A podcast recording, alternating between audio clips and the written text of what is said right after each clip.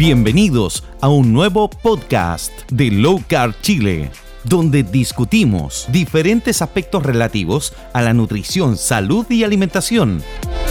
Les recordamos que esto no se debe considerar como una pauta nutricional ni médica, simplemente es una conversación entre amigos. Hola amigos, una vez más, aquí estamos junto a Diego para un episodio, un nuevo episodio de los podcasts de Low Carb Chile. ¿Cómo está Diego? Hola, hola a todos, ¿cómo estáis? ¿Cómo están? Bien. Oye, ¿está heladito allá o no? Uh, congelado. De hecho, ayer, eh, esos días en que te despertáis y está el, el parabrisas congelado y estáis saliendo tarde y encima tenés que congelar el parabrisas y todo mal. Hoy día es todo menos, menos extremo, pero mucho frío. Es frío y seco. Eh, no, aquí no. Aquí, o sea, igual ha estado helado, pero hoy día estuvo con solcito.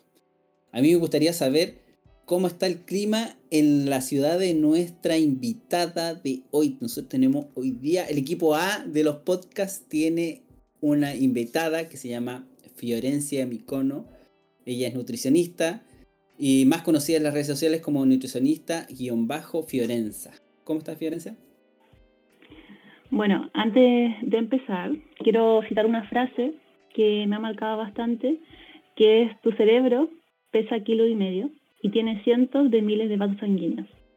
El número de conexiones que alberga supera la cantidad de estrellas en la Vía Láctea. Es el órgano más grasoso de tu cuerpo y podría estar sufriendo en este instante sin que te des cuenta. Eh, es una cita del libro eh, Cerebro de Pan, que me ha marcado bastante y bueno, Hola Diego, hola Mañoso, ¿cómo están? Yo soy Fiorenza Micona, muchas gracias por la invitación. Eh, estoy muy contenta de poder hacer este podcast con ustedes y entregarle mi experiencia sobre una alimentación saludable de hoy en día. Oye, esa frase que ese, ese extracto del libro yo eh, también me lo recuerdo y me acuerdo que también me pegó así como, oh, em, y, este ir y venir de, de nutrición ha estado lleno de oh a lo largo y ancho de lo que estudiamos. Hay que ese libro no es nuevo. Ese libro tiene sus buenos años. David Perlmutter es quien lo escribió. Es un neurólogo. Eh, no es el primer libro que escribe, tampoco creo. Tiene bastante investigación. Y lo curioso es que ese libro está lleno, o sea, lo que más me gustó a mí es que está lleno, lleno, lleno de referencias científicas. Mm, lleno de estudios. O sea, es casi un, es, un repositorio de estudios. Y lo divertido es que tiene harto tiempo, tiene un repositorio de estudios y, todavía se cree que no hay evidencia, no hay estudio, no hay investigación. Hay una ironía ahí. Oye, Fio, eh, partamos por el comienzo. ¿Dónde, ¿Dónde y qué estudiaste?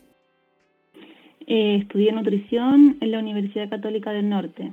Egresé el año 2017, tengo 26 años y bueno, actualmente me dedico a, consulta, consulta nutricional presencial y online. En las mañanas trabajo presencial en un centro médico acá en La Serena y luego online en las tardes. Ya. O sea, cualquier persona que te quiera ubicar por el, el nutricionista-fiorenza te ubica, ¿no? Claro, así es. Ah, qué bueno. Oye, eh, ¿eso estudiaste cinco años? Sí, cinco años. Ya, ¿y cómo fue ese, ese... ¿Por qué entraste a estudiar? Partamos por ahí. ¿Por qué, qué te motivó? Bueno, a mí me gustó nutrición desde que iba en el colegio, más o menos en primero medio. Yo ya sabía que quería estudiar nutrición, más que nada para ayudar a las personas, porque a mí me gustaba también tener, cuidar mi salud, tener un buen peso saludable, eh, comer bien. Eh, sin embargo, entré a la universidad y yo me dediqué 100% a estudiar personalmente y el estrés que generó en mí fue muy alto. Mi alimentación en ese entonces no era buena, yo consumía carbohidratos en cada tiempo de comida, más colaciones. Podría haberme comido un paquete entero en un día de galletas tritón eh, durante cuando uno cuando estudiaba en ese momento y sufrir acné, acné quístico, el cual me lo trataron con antibióticos en ese momento.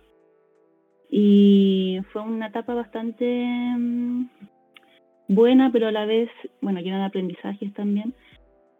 pero donde yo finalmente pude hacer un clic en este, en este estilo de alimentación fue al final más o menos, cuando yo iba agresando, cuando entré en mi internado, por ejemplo, en el último año y yo veía como los pacientes del hospital o de los consultorios no mejoraban, siendo que llevaba una alimentación prescrita por la nutricionista. Carbohidratos eh, contados de 50 gramos, 30 gramos por tiempo de comida, personas con diabetes, con, con infartos, con hipertensión grave y aún así eh, no mejoraban. Oye, eso, eh, antes de ese, de ese momento de, de, que, de tu práctica, o sea, de verlo ahí en la práctica me refiero, nunca antes eh, algo, nada, si tú creíste a pie junto lo que te enseñaron en la, universidad. Sí, sí, yo creía que, el que los carbohidratos eran nuestra fuente energética, que es lo que nos enseñan, que eso es la base de todo, que tenemos que comer en cada tiempo de comida, que no podemos dejarlo. Bueno, lo que siempre nos enseñan en la universidad y aún lo siguen enseñando. Entonces para mí era muy difícil volver a creer en otra cosa. O... Sí. Tú, o sea, tú ejerciste eh, tu profesión enseñando sobre y entregando pautas alimenticias con 50-60% de carbohidratos y lo clásico, ¿cierto? No, yo ejercí mi profesión más o menos el año 2018 cuando salí y ahí aún yo eh, ejercía como una nutricionista común y corriente en un centro médico acá de La Serena, que el cual ya no trabajo ahí.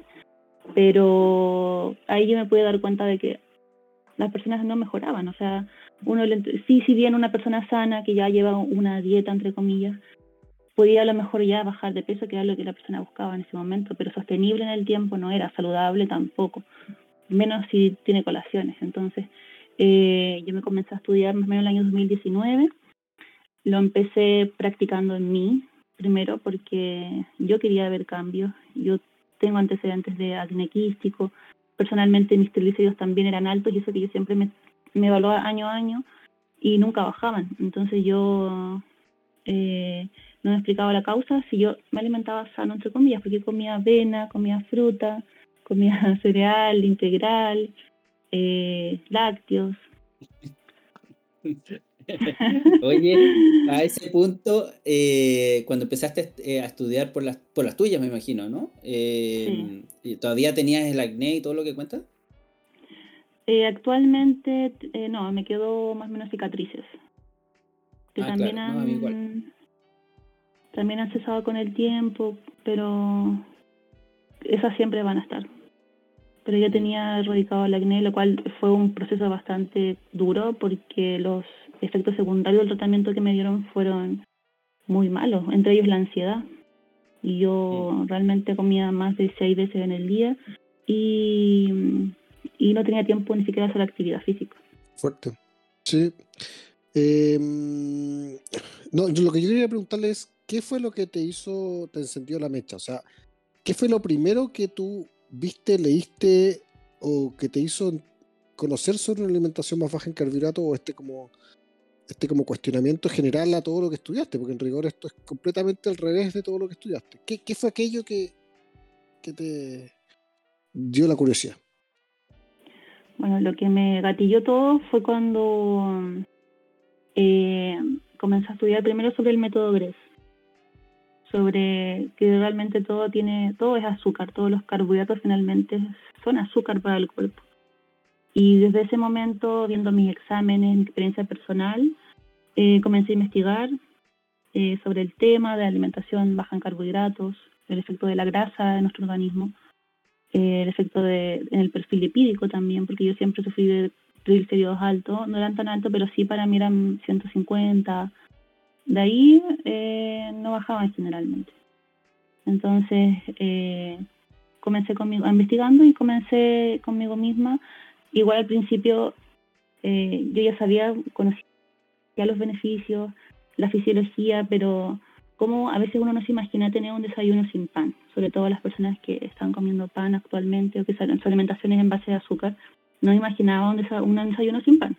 Pero dije ya, tengo que comenzar y lo, lo hice, o sea, de un día para otro dejé todo lo que es pan, harinas, arroz, fideos, papas, sí. Y realmente se puede, de que se puede, se puede. Así que, sí, se puede. Eh, y es muchísimo mejor. Además, en ese momento yo igual hacía actividad física, uno con, yo iba al gimnasio todo, de lunes a viernes, por ejemplo. Y, y en el gimnasio igual siempre se habla de que cómo puedes dejar el carbohidrato si es, es la principal combustible en ese momento. Entonces igual había mucha gente que, que, que piensa y opina lo contrario. Oye, ¿cómo lo tomaron tus colegas? No sé, compañeras de la universidad o, en el, o donde trabaja. Porque normalmente, o sea, nosotros hemos visto todo tipo de cosas, desde bullying masivo contra nutricionistas, incluso por simplemente mencionar que uno diera este tipo de alimentación. Entonces, ¿te, ¿te, pasó algo a ti así o no? No, algo como así no. Yo creo que a lo mejor ellos lo piensan, pero nunca me han dicho nada malo. Y eso es algo bueno. Nunca me han dicho nada a mis colegas sobre eh, por qué llevo este estilo de alimentación ni nada, ese tipo de cosas. Yo creo que cada, cada, cada vez somos más y cada vez esto tiene una evidencia científica de base, entonces yo creo que falta que la gente abra los ojos y se cuestione todo lo que estamos haciendo. Eh, y mi familia, sí, al principio obviamente yo vivo con mi familia y, y era difícil porque todos comen, comen carbohidratos actualmente también. Sin embargo, yo les explico los beneficios y todo eso y ellos saben que, que al final los carbohidratos no son buenos para la salud, tampoco lo necesitamos. Así que no fue un cambio tan drástico en mi caso. Eh, eh, suena como que tuviste más cuestionamiento por tu familia que por tus colegas. Sí, sí, es verdad, eso sí. Y eso que tú, eras la, la, profesional, ¿por qué lo digo? Claro. Porque a nosotros, que nosotros no somos los que estudiamos eso, se nos cuestiona y nos cuesta un mundo eh, revertir y hacer entender, pero en este caso no es, po. tú estudiaste eso y debiste hacerte caso nomás, o, o, o, afirmar nomás, ya, sí. Claro, pero que cuesta, sobre todo si hay un profesional en la casa, una nutricionista, generalmente tus papás no le creen a la nutricionista que hay en la casa, pues le creen a, la, a lo que escuchan en la radio, a la nutricionista claro. de afuera, y eso igual pasa. Eso pasa, parece que eso pasa en nutrición nomás, porque yo soy abogado y a mí me preguntan todo cosas que no tengo idea, incluso uno tiene que saber todo. A mí como informático también me han preguntado, ¿qué pasa? Oye, me salió esta, esta ventana, ¿qué tengo que hacer? Así parece. Es curioso eso, no sé por qué pasa en, en nutrición.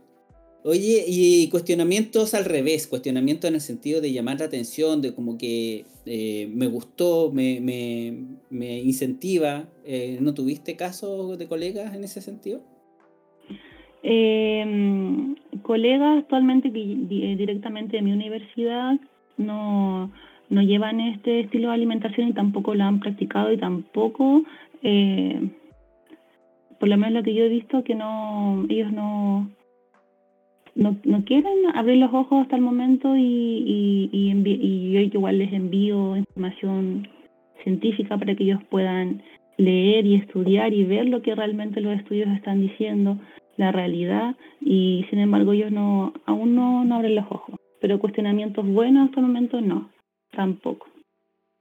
Eh, eso es un, un temón. Eh, a, a, mí me pasa por mi trabajo que lidio con varias nutricionistas eh, no con todas, pero con algunas con, con, las que yo percibo que hay un cierto grado de interés, les mando información, pero eh, eh, las, todos tenemos un trabajo que, de, del cual vivimos, entonces te queda poco espacio de, de, de, estudio, pero me da la impresión de que los profesionales de salud debiesen destinar un cierto tiempo de, estudio a ir actualizándose y me da y tengo la sensación de que poca gente eh, por lo menos en nutrición, no sé si ampliarlo a todo el espectro de profesionales de la salud, por lo menos en nutrición dedican poco tiempo a estudiar.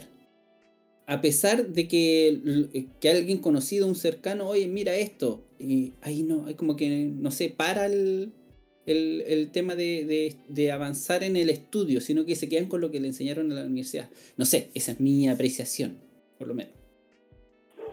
Claro, sí, eso es verdad. Además, igual se quedan con lo que ven en las redes sociales, que también he visto mucho.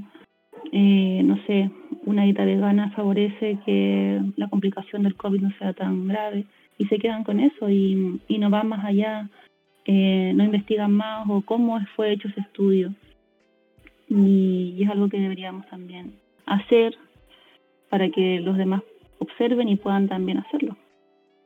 De hecho, es, es verdad lo que dice Mañoso, que no, nos ha pasado que en debate, o sea, la, la forma Mm. de, de- de meternos a este mundo fue debatiendo. Y en nutrición pasa mucho que siguen a líderes.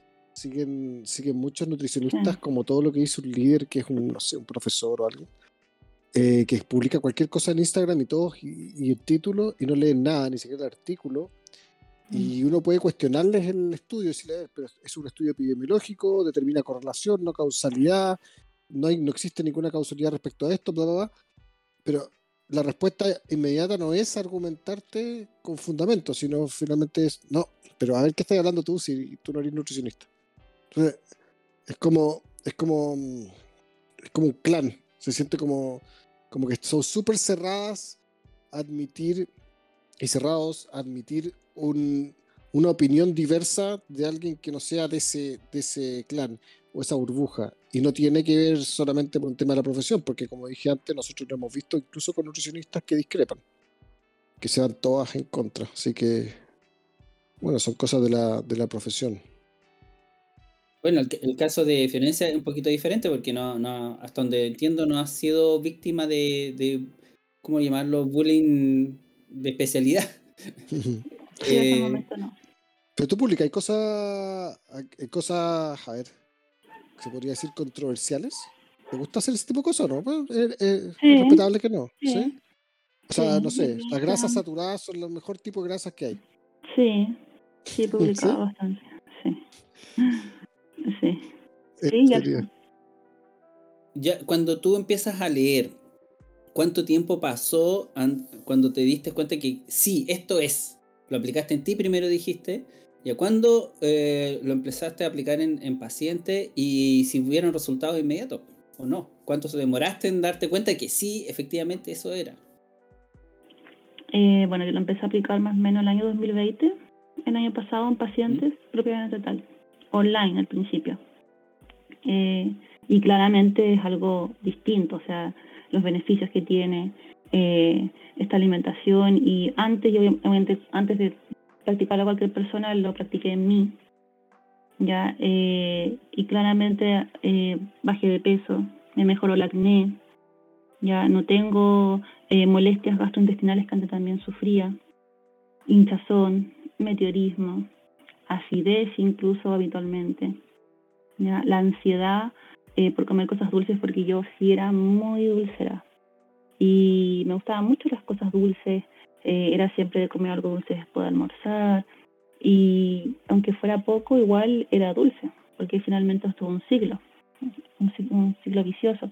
Entonces, eh, y después de eso, después que experimenté esto en mí, eh, lo empecé a aplicar.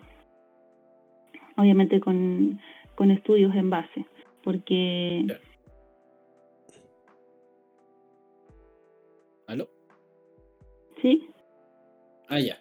Eh, Oye.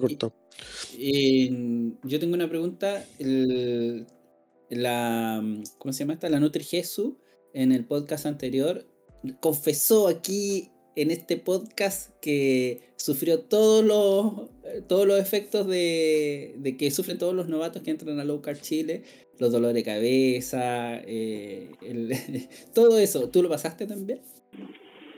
no, no sufrí tanto, ya no fue tan, eh, pero sí, lo que sí sufría bastante era de estreñimiento, más que nada. Estreñimiento, eh, pero nunca tuve insomnio, dificultad para dormir, eh, la gripe keto tampoco. Siempre, desde el día uno, traté de, eh, llevar- hacer todo bien y de eh, tomar mis electrolitos. Em, yo lo que quería saber ahora, meternos en un tema que tiene que ver con qué cosas crees tú de las que estudiaste que son las más radicalmente distintas a lo que, o sea, lo que estudiaste en la universidad respecto a lo que es en la realidad, a tu estudio posterior. O sea, ¿qué, enseñanzas tuviste que son en realidad, no sé, los máximos mitos del, tema? ¿Cómo lo, ¿Cuáles serían y cuáles, cómo lo enumerarías? Ya. eh, primero que mm, la dieta cetogénica a nosotros nos enseñaron como un tratamiento para la epilepsia solamente. Nada más allá. Fue una clase en un día y eso fue netamente lo que nos enseñaron sobre la alimentación cetogénica. Y que además eh, podía ser una dieta de moda en ese momento porque también estaba el, tema del método GRES, entonces era muy de moda andar con una alimentación alta en grasa y baja en carbohidratos. Lo otro es que nuestra principal fuente energética eh, son los carbohidratos en ese momento. O sea, me enseñaron que la base de una alimentación, como es la pirámide alimentaria, son los carbohidratos y que tenemos que consumir eh, esos idealmente que sean integrales y obviamente consumir frutas tres veces en el día, em, eh, una cantidad importante de verduras, de lácteos, eh, y eso es lo que enseñan realmente hoy en día y lo siguen enseñando. ¿ya? Y bueno, la dieta cetogénica no es una dieta de moda, ya eso es un mito totalmente falso. Esta alimentación se usa desde eh, los años 20 para el tratamiento de la epilepsia, de mm, esquizofrenia, autismo, porque los cuerpos cetónicos que produce esta alimentación tienen una capacidad totalmente alta de eh, antioxidante y antiinflamatoria. Además, nacemos también en un estado de cetosis y eso importa porque el, gracias a ese estado de cetosis el bebé puede sobrevivir. Y además, desde un punto ya ancestral, el ser humano eh, era un ser carnívoro, es decir, cazaba, eh, realizaba ayunos, cazaba, ya eh, descansaba por tanto tiempo en ayunos, pueden ser días incluso, y gracias a eso también hubo una expansión cerebral. Entonces las cetonas son parte de nosotros, son parte de nuestras genes, y mm, mientras ayunamos producimos cetona y es parte también de nuestra fisiología. Así que decir que es algo eh, patológico, eh, ya eso sí o sí es una falsedad tremenda. De hecho, es curioso que la dieta cetogénica o ketogenic diet mm. nace como una mímica al ayuno, porque el ayuno se, se, utilizaba para epilepsia refractaria en un principio, en los años 20 efectivamente, un poco antes, para los niños y se les hacía ayunar. Y lo hacían ayunar 7 días, 8 días, y los pobres niños, ayunando esa cantidad de tiempo, lo pasaban pésimo. Entonces se dieron cuenta que restringiendo los carbohidratos a un mínimo, porque igual la dieta cetogénica para la epilepsia refractaria es súper restringida, o sea, pesan hasta el pedazo de lechuga que tienen que comer, em, hacía que los mismos efectos del ayuno se pudiesen obtener ingiriendo alimentos. Y ese efecto, el efecto principal es mantener la insulina baja. Y se usó, y se usó para la diabetes incluso y se usó como, hay papers que muestran el uso terapéutico de keto para diabetes hasta que se inventó la insulina.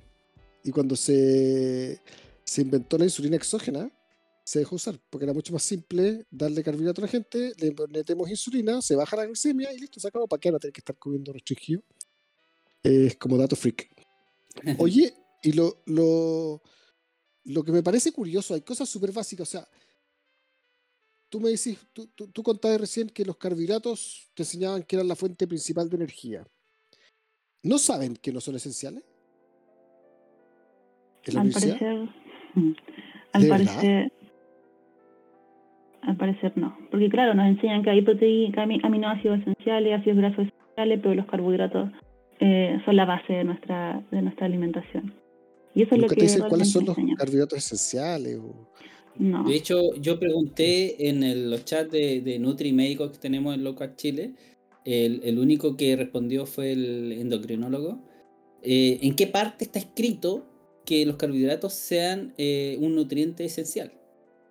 Y él dijo, no me acuerdo. No, no recuerdo que alguien mostrara un, un, un estamento, algo escrito donde eso estuviese plasmado, sino que es como el de boca en boca, de tanto que te lo repiten en la universidad, como, que te entra y ya. y salís como con eso grabado en la frente. Pero que eso estuviese en algún lugar escrito, plasmado, no, eso no. no, por lo menos él dijo que no lo recordaba. y el contrario está. El, el, hecho de que no son esenciales está. Y está en muchos papers, libros e informaciones desde hace años. Sí. Y es, es curioso. Oye, ¿y tú cuando mientras estudiabas, no, no te tocó una oveja negra? ¿Alguien que tuviera, que le haya hecho el clic antes? ¿Que fuese compañera tuya? No, compañera mía no. Que yo recuerde, no. Ni ahora, ni ahora tampoco, porque en realidad nosotros éramos, o sea, en ese entonces éramos 25, egresamos 11 eh, de ese año, así que eh, éramos poquitos y, ninguno le hizo el clic de algún de método GRES o de alimentación keto, low carb. Nada. Yo en ese momento no sabía. Eh, siempre, yo soy de la idea de que si las personas comieran lo que comieran, pero se midieran la glucosa en sangre después de comer, caería de cajón qué es lo que te dispara los picos de glucosa y qué no.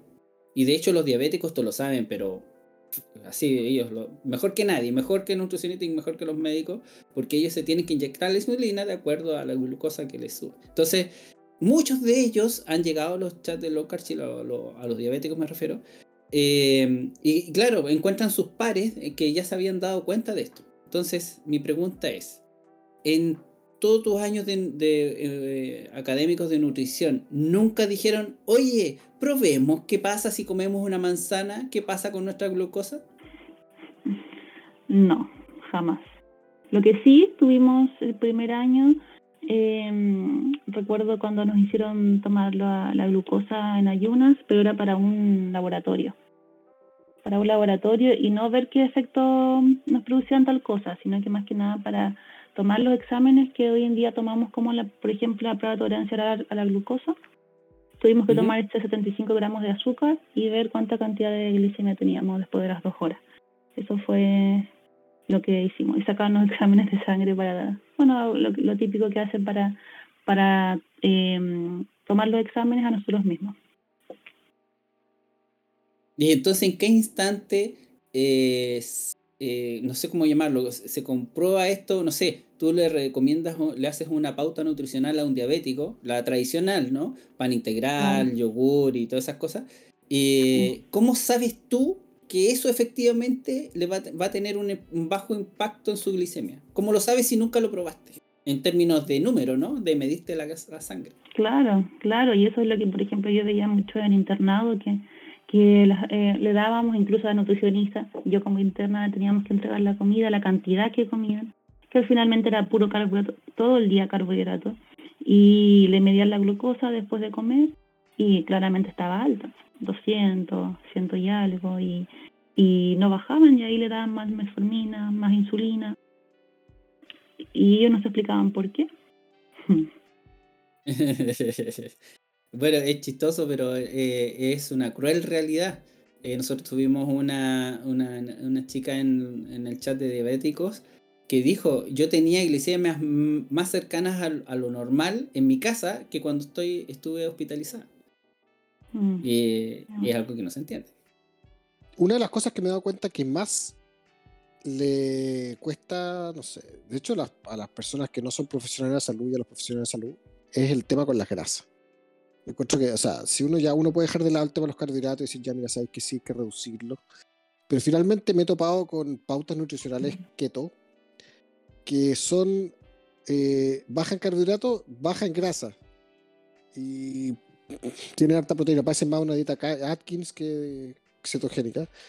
Entonces, a ti te, ¿Fue un tema para ti las grasas superar ese, ese tema de que dar el infarto y se van a tapar la arteria? ¿O ¿Lo has superado o no lo has superado todavía?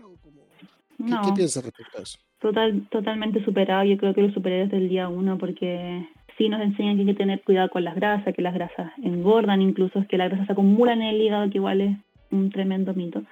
Pero eh, lo que yo entrego principalmente es una alimentación alta en grasas porque esa es nuestra principal fuente de energía y lo que el cuerpo requiere. Y claramente la universidad nos enseña lo contrario y hoy en día también muchas personas restringen las grasas y, y cómo si las grasas es nuestra principal fuente energética, eh, nuestro cuerpo se compone de grasa, nuestras neuronas, nuestras eh, hormonas funcionan gracias a las grasas, nuestro colesterol también debería ser un colesterol saludable. Eh, para mí no fue un tema, ¿ya?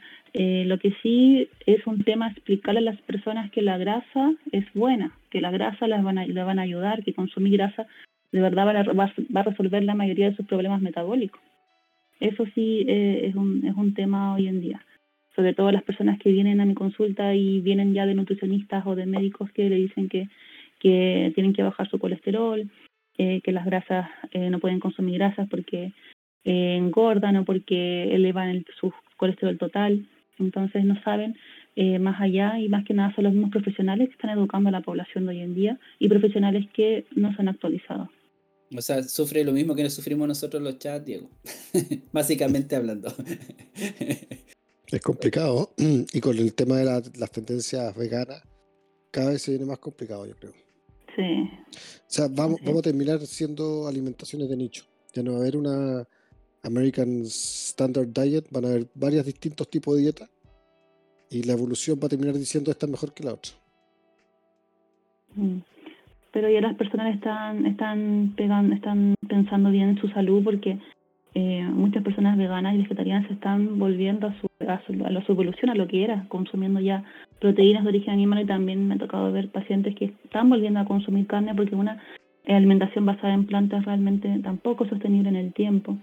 También eh, tiene riesgos cardiovasculares y, muchas personas se han dado cuenta. Yo creo que finalmente o se mueren o nos damos cuenta de esto, finalmente.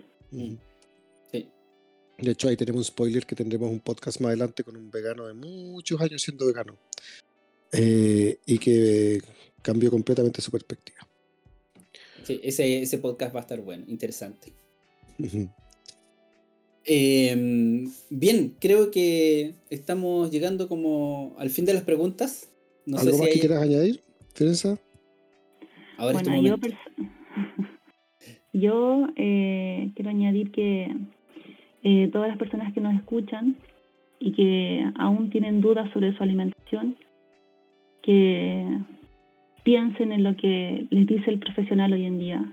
Si es un profesional que les dicen que le prohíbe alimentos, no comer carne porque, porque va a producir cáncer, por ejemplo, eh, o no comer grasas porque le va a aumentar el, hígado graso, siendo que esto es esencial para nuestra salud, tienen que cambiar de profesional e investigar por, por las suyas, ya sea por libros, leyendo libros como El cerebro de pan, que es un buen libro para comenzar.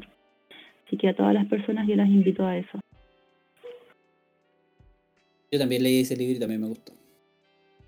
Es un buen libro. Bueno. un la- yo no me leí la parte de receta, medio lata. Pero el- Sí, igual Sí. la parte de receta. Te, te queda mejor la malaya a ti. ¿ah? Sí, no, chao. Oye, pues. eh, bueno, dejamos todo invitado. Si alguien quiere contactar a Fiorenza, es nutricionista-fiorenza en Instagram y ahí ella va a contestar. Contesta rápido, generalmente, no sé si rápido, pero en tiempo razonablemente eh, dentro del día, digamos, dentro del día. Sí, durante el día. Eh, un gusto, Fiorenza, haber tenido acá. Un gusto de tenerte en los chats también de Low Carb Chile. Y mm, ojalá eh, te- tengamos otra instancia para conversar de este o de otro tema. Sí, súper, me gustaría mucho. Gracias a ustedes por la, por la invitación. Súper buena esta instancia para las que personas que mientras estén cocinando, mientras estén haciendo algo, puedan escuchar un podcast de vez en cuando ahí para día a día para que se eduquen sobre este nuevo estilo de alimentación. Gracias, Y así que estén súper bien. gracias por venir. Chao a todos. Gracias. Chao, chao.